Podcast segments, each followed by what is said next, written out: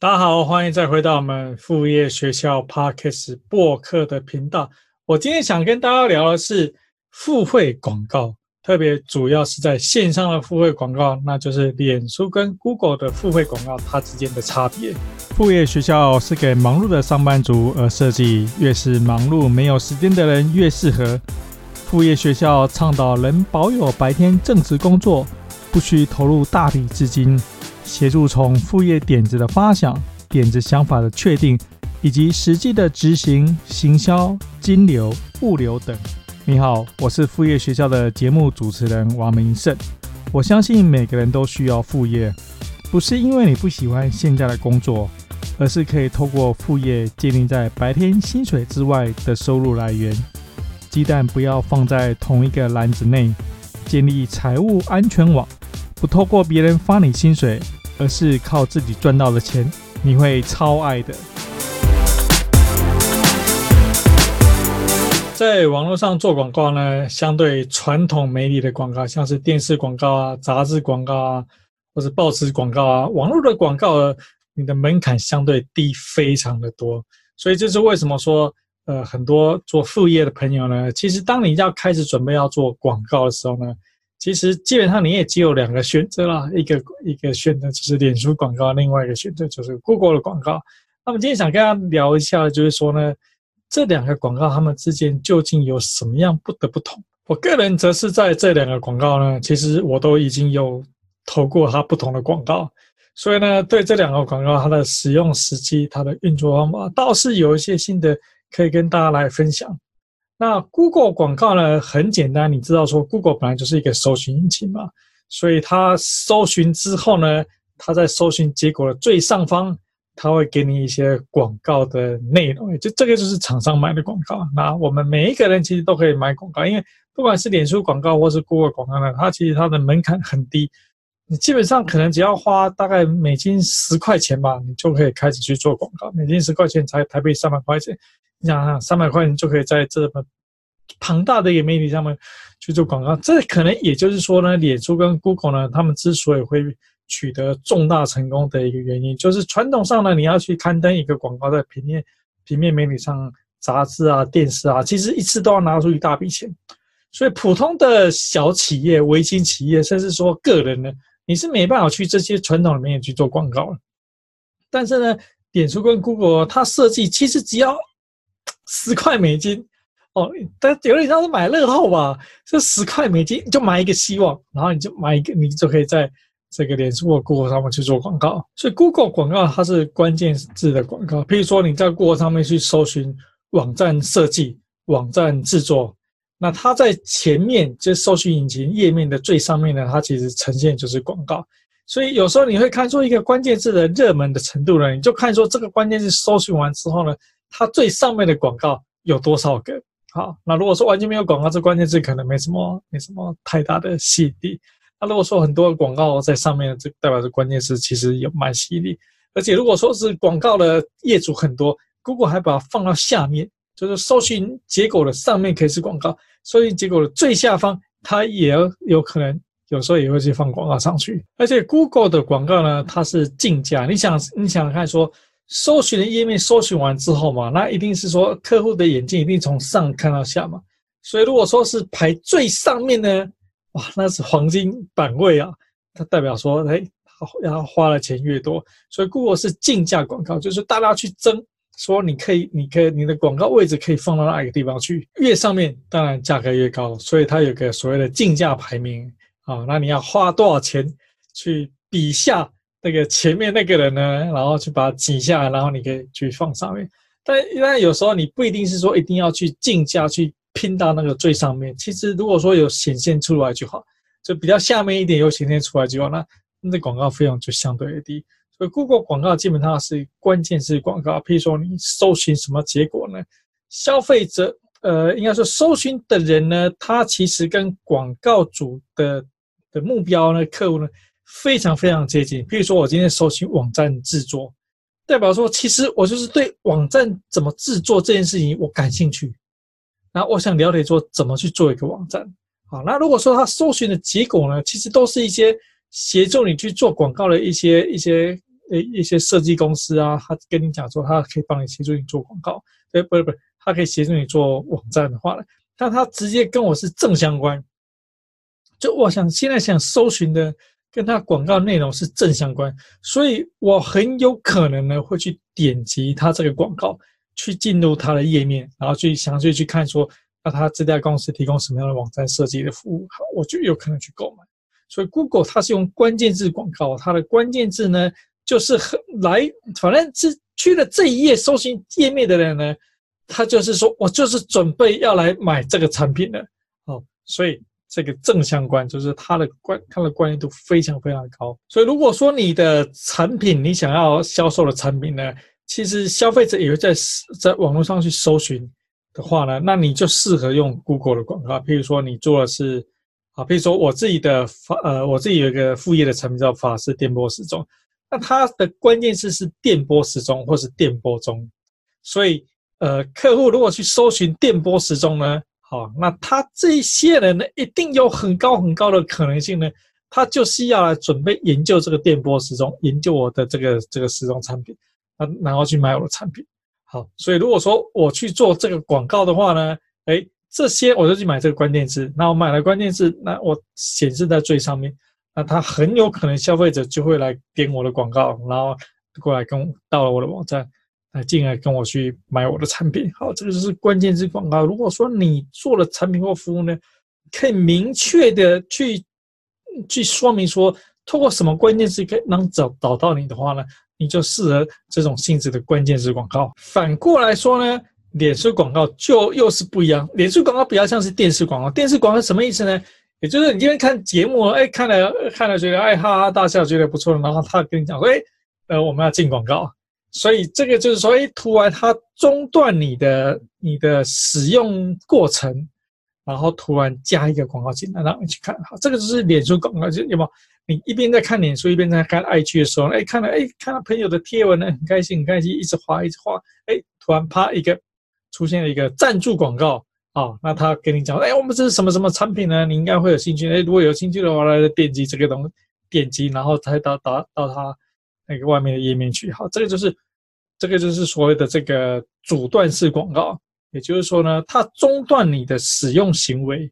然后强迫放一个广告过去给你。那你可以理解呢，这相对于刚刚我们提到这个 Google 的关键词广告，它是我本来就对这东西有兴趣。然后你要给我有相关的一个一个一个产品，但是脸书的广告是我其实没有对你这个东西有兴趣啊，然后你就突然给我这个东西，然后我看一看，哦，可能没有兴趣，我就觉得很烦，然后就会把它划过去，然后就继续往看，哎，一一，然后一边看别人的贴文，哎，一边又出现不同的广告，所以你会觉得说你很烦这个脸书上出现的广告，但事实上你有没有觉得说，哎，有时候它出现的广告，你觉得哎，好像有点意思。然后你还会点下去去看一下，说，哎，它究竟是什么样的内容？好，这就对了。也就是说，脸书广告广告主做，比如说我以前去买广告，我去买脸书广告，我广告主做法呢，我会在后台去设计，说我这个广告呢，可能谁比较会有兴趣？譬如说，他可能是三十岁的年轻哦，OL 哦，那这个年轻上班族哦，三十岁女性上班族，好，居住在台北市。哦，一零一周遭二十公里的范围之内，就代表说她是台北市核心区域的女性上班族，消费能力可能比较强。对，好，你就可以挑选这种所谓的比较明确的目标客户种类族群。那他他挑的这个范围呢，很多，在脸书的后台里面呢，你可以挑很多很多不同种类。那基本上，譬如说他的职业啊，譬如说他的年纪啊，譬如说他居住的地方啊。好，那这种比如男生女生啊，这种都是可以当在后台去做 target 去设计。所以我这个广告，我最最有可能什么样的人会会有兴趣看啊？譬如说最近我常常看到那种什么呃什么付费读书会的广告。好，那付费读书会的广告呢，你就不会目标客人就不会说，哎，可能是七十岁的老人。好，七十岁老人可能不会去付费读书会。那七十岁老人，假设你是做保健品。哦那比如说，关关节相关的保健品的，哎，他给七十岁老人可能会适合。但因为脸书主要的广主要的这个使用族群呢，它其实可能年纪因为慢慢的长大嘛。脸书大概是二零零八年、二零零九年台湾大部分人开始去加入这个脸书建立账号啊，那时候可能是三十几岁，四十岁，那现在可能就是四十几岁、五十岁的这个年龄层。然后更年轻人呢，我们都知道说他们这些人都是去 IG，但是脸书跟 IG、Instagram 呢，其实是同一家公司。所以你在脸书做广告的时候呢，你在后台设计广告，你可以去说，我这个广告要，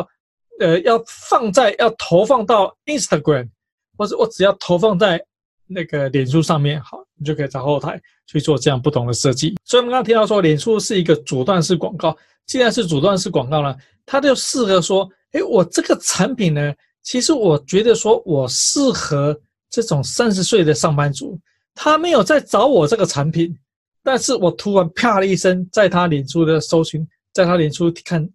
看这个贴文过程当中，我给他看的东西，那我觉得他会有兴趣。好，那也许某些人其实的确就会有兴趣去按赞啊，或者说点击进去，真的到那个网站去。所以，脸书的使用族群是这种性质，他就是说我挑选了一个我认为说会感兴趣的人，然后我给他看这个广告，那他会有兴趣。就会点击过去，所以它就有一个转换率的问题。也就是说，当我曝光好一百次的时候呢，多少人会按赞，多少人会点到我的网站去，然后去看我的东西。大家点到我的网站去呢，我还要让他去做下单，所以它一环一环有不同的转换率。那这也是脸书收费的方法，它收费方式给你曝光数。好，那我们刚刚提到说，Google 是说竞价排名，它会将。你选不同的关键字啊，那每个不同关键字呢，它有说这个关键字目前值多少钱，那你去竞价去排名啊，付的钱越多呢，排的越上面。啊，但是脸书的广告呢，它就是说我给你一个曝光度，啊，那譬如说你你花美金十块钱，他可能跟你讲说这个十块钱呢只能曝光到好一千个人，好随便讲啊，不一定是正确，因为它不同的不同的产品在不同区域它有不同的曝光的的的计算方法，好，他给他。十块钱美金，我给你一千个人。但是如果付付一百块钱啊，十倍呢？那这不是说一千乘以十是一万，那他可能他有演算法，跟你讲，所以那你这个你这个目标族群里面呢，我可能就会给你，比如说好一万五，或是多少个人？好，那你付越多的钱呢，当然你这个演算法会更多，那他会就就所以你可以触及到越多的人，所以脸书只给你触及到的人。当然，你只能相信脸书真正真正给这些人去看嘛，因为你没办法去做计算，说脸书有没有把这个东西给这个看。当然，我相信你只能相信，你只能相信脸书，而且脸书，我相信他应该是诚实，就真的有把这些东西那给这些人去看，因为他只保证说他给这些人看，至于有没有兴趣呢？人家会不会点击？会不会按赞呢？这不是他保证的范围。这个是你自己要去计算它那个转换率。其实传统的电视广告基本上也是这样，就是说它有，譬如说你你觉得说这个八点档的节目呢，或者说这个新闻的节目呢，或者是说这个这个名嘴的这种这种这种节谈话性节目呢，你觉得说，哎，这个很符合我想要的目标客户群啊，时段啊，这个电视台都都觉得所以符合你，然后你就买这个广告。那这广告究竟有没有？你这有没有人最后去购买？其实电广告业主完全不知道，对，因为它不像说呃脸书啊这种，因为你所有的行为，你有没有点击，你有没有按赞，通通都可以有数据去追踪。电视节目看完这广告呢，你有真的去做什么动作呢？哎，天知道，对，没有没有，就是广告业主不会知道，他只能他只能认为说，哎，根据过去他买的经验呢，这个广告电视广告买下去呢，其实业绩会变好。好，那这个业绩会变好，是不是因为这个广告来了，还是因为什么其他原因呢？他不知道，没办法去追踪。但这也是说，脸书跟 Google 广告呢，它为什么很流行的原因，就是说呢，它所有全部数据化，你所有东西都能够去追踪。譬如说 Google，譬如说脸书的广告呢，它就是给你曝光度，那你花越多钱，它都跟你讲说你的曝光度越高，哦，然后它会算说多少人可以曝光。好，那就会让你有个倾向说，哎，我就要去花更多钱，让更多人可以曝光。但更多钱，接下来你就是换转换率，也就是说，那曝光是一回事，有没有人按赞？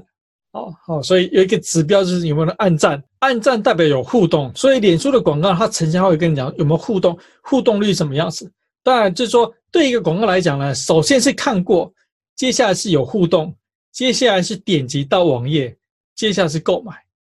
那脸书跟 Google 呢，它都有办法去追踪它最后有没有购买。也就是说，你在脸书上，你要去下，你要在你的网站呢加一个叫做脸书叫 Pixel 像素的这种东西，加在你网上网，加在你的网站上。所以，当你透过广告，然后去脸书的广告，然后他去点击到你的网站，然后网站你要做最后下单呢，脸书就会给你一个成效报告，成效的一个一个 report，跟你讲说，哎，你这则广告呢，多少人最后成交？那 Google 也可以做这样东西，Google 是透过 Google Analytics，就是 GA，我们俗称 GA。的方式，它也可以追踪说呢，哎，这是一个 Google 关键字广告，他看了关键字广告，点击下去呢，点击下去呢，进了你的电商网站呢，进了网站呢，最后又真正成交。啊，这一整套呢，其实 Google 也可以帮你去做追踪，所以不管是投脸书广告，或是做 Google 广告，其实你就有一个所谓的转换率要去做计算，对，譬如说脸，譬如说呃脸书，那他会跟你讲曝光数，曝光数，然后你会算说，哎，按赞数，按赞代表有互动，然后最后。有点连接到你的网站数，好，所以点击连接到你的网站，好，那这就说曝光跟连接到网站，好，这个就是一个指标，这个就是一个转换率。那到了网站呢，然后最后有没有下单，好，那这个又是一个转换率。所以脸书下广告呢，你就是一一层一层转换率，这其实就是客户是这样一层一层的筛下来，那你就要想办法去调这个目标客户族群，譬如说在脸书，譬如说。我以前在买脸书广告，我就调这，假设说我的目标客户是三十岁，好，再调三十一岁、三十二岁、三十三岁、三十五岁，好，三十五岁到四十岁，啊，我就可以调这个年龄层，好，那男性、男性、女性只有两个参数可以调，那我会调说他的职业类别，或是他的兴趣嗜好，哦，你看就有很多好无数种的一个参数可以去调，参数调得好呢，广告效果好。好，那就就是我投的广告跟我赚的钱呢，我赚的钱多。那参数调不好呢，啊，那投的广告就纯粹是赔钱。所以脸书广告呢，其实是真的一门学问。那有些人呢，就会把这些脸书的广告呢，或是说 Google 广告，交给外包去给第三方这种专门在做广告的，他们肯定可能觉得说，哎，他们比较专业，要怎么知道怎么怎么去操作。所以他们这种，他们这种职业，现在称作投手。为什么叫投手呢？不是投棒球那个投手啊，它叫投放广告的投手。这也是个这个产业的一个专有名词，叫投手。就他们是帮专门帮你投放广告。那你想说，这些人可能比较懂懂这个脸书的广告、Google 广告，他们投放会不会效果比较好呢？Well，这个见仁见智啊，因为毕竟是他们是花你的钱在玩嘛。那你自己的广告业主，你自己花钱自己需要去投。哦，那你是花自己的钱，所以你会很谨慎，你会很小心，就是每一个环节怎么做怎么做，你都会想办法把它做到更好。但是因为毕竟脸书广告、过广啊其实都非常的复杂，因为它发展到现在呢，它都非常复杂，有很多很多参数，所以有些时候你其其实你根本不晓得说这些参数要怎么做怎么调，所以不如交给这些专业他们他们懂的人。那他其实也是拿你的钱在。在在在学他自己的经验嘛，因为很多人很多这些所谓的投手是这样，那他学经验学多了，他拿不同的的厂商前经验学多呢，诶，那他变得很厉害，他就可以去去更精准的去投放这样的广告。但事实上，真正你要给投给什么样的目标客户去，还是得你自己知道，还是得你自己去跟他讲，他只能提供一些建议，而且有时候呢，因为因为就是说。因为你投放的广告越多，很多这些投手呢，他赚钱是说你的广告费的百分比。譬如说，你今天投一万块钱，那他可能占百分之三或百分之五或百分之十啊，不等。你看他们最后收费怎么收。所以你投的广告费越高，那他赚的钱越多。所以呢，他有倾向想办法让你花更多的钱。好，那这也是你交给这种广告代操的一个问题。当然，如果说你其实你每次下了广告，你都能够赚钱的话，给别人赚一点也没什么关系。但如果说你下了广告呢，其实你最后都没办法回收的话呢，其实你就得想说呢，这个广告你是不是自己先学起来，自己先了解说究竟是在玩什么什么样的一个花招，怎么样去玩这个游戏，然后搞懂了，就是说可能自己花一阵子时间，真的去搞懂之后呢，他怎么玩怎么做。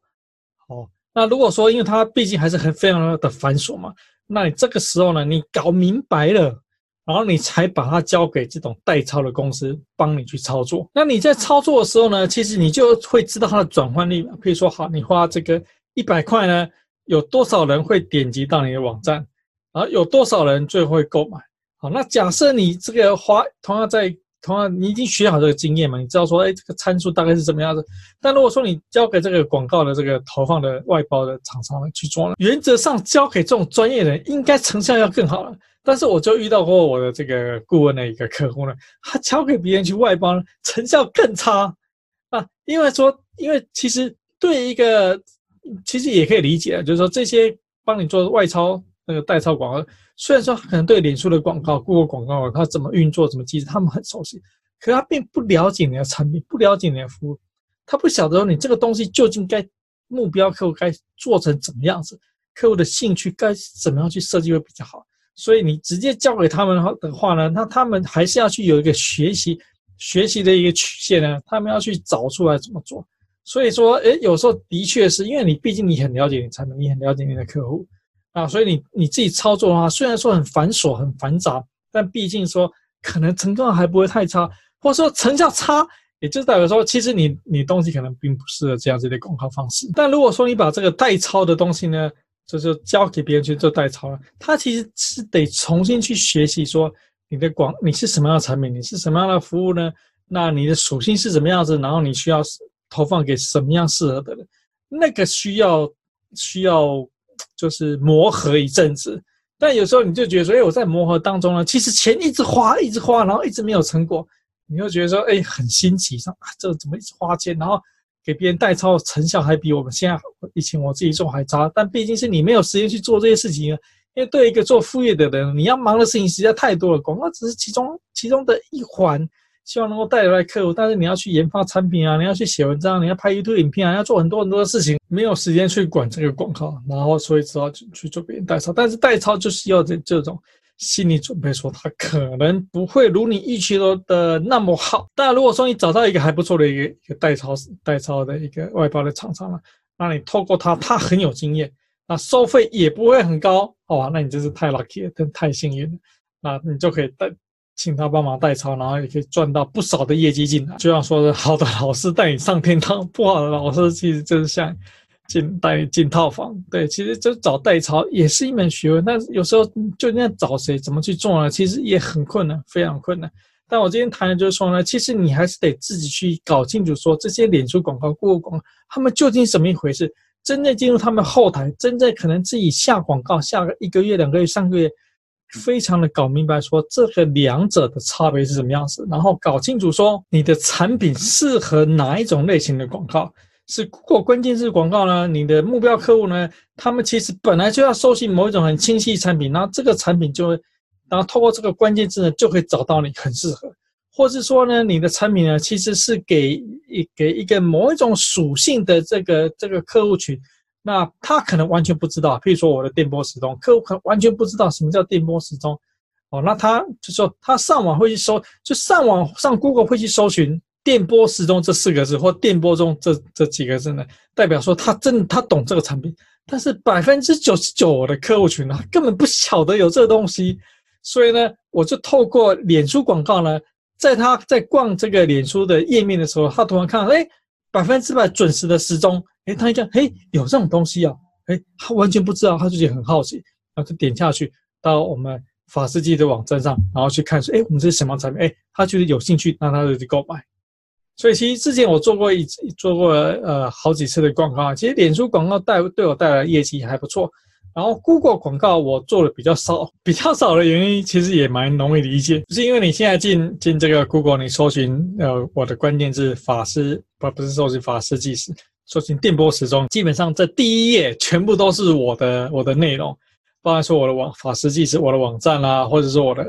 呃网友帮我们做的开箱文啊。全部都是我的东西，所以那我就不需要再去买 Google 广告嘛，因为第一页，因为广告效果就说，哎，我在第一页的最上面呢是我买的广告，但基本上基本上现在搜寻完毕，第一页呢百分之八十九十以上全都是我的我的产品呢，就是各式各样不同页面谈的都是我的产品，我根本不需要去买 Google 广告嘛，所以最后是我说 Google 广告我其实没有，但是因为我曾经帮别人帮帮我一个顾问的一个客户呢去操作过这个 Google 的广告，所以我对 Google 广告后台。也还蛮熟悉的。这些 Google 广告的后台呢，其实基本上首先你要去挑选关键字，就是你，就说你想象中你的这个产品呢，顾客会搜寻什么样关键字找到你的产品？然后 Google 里面呢，他会跟你讲说，这个关键，譬如说你搜寻，譬如呃网站设计、网站制作，他会跟你讲说，这个关键字呢有多少人在做搜寻，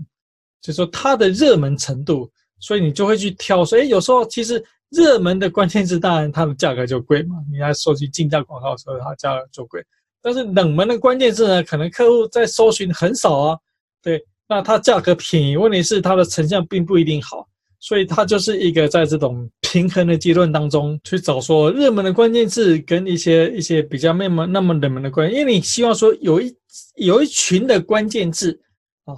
然后呢，其实客户通过搜寻这些关键字呢，都有可能找到我的产品。我我还见过呢，其实有些时候呢，你可以去买竞争对手的公司名称，好，譬如说这个肯德基。哦，他可以去买麦当劳这个名字，客户搜寻麦当劳的时候，来出现肯德基的广告，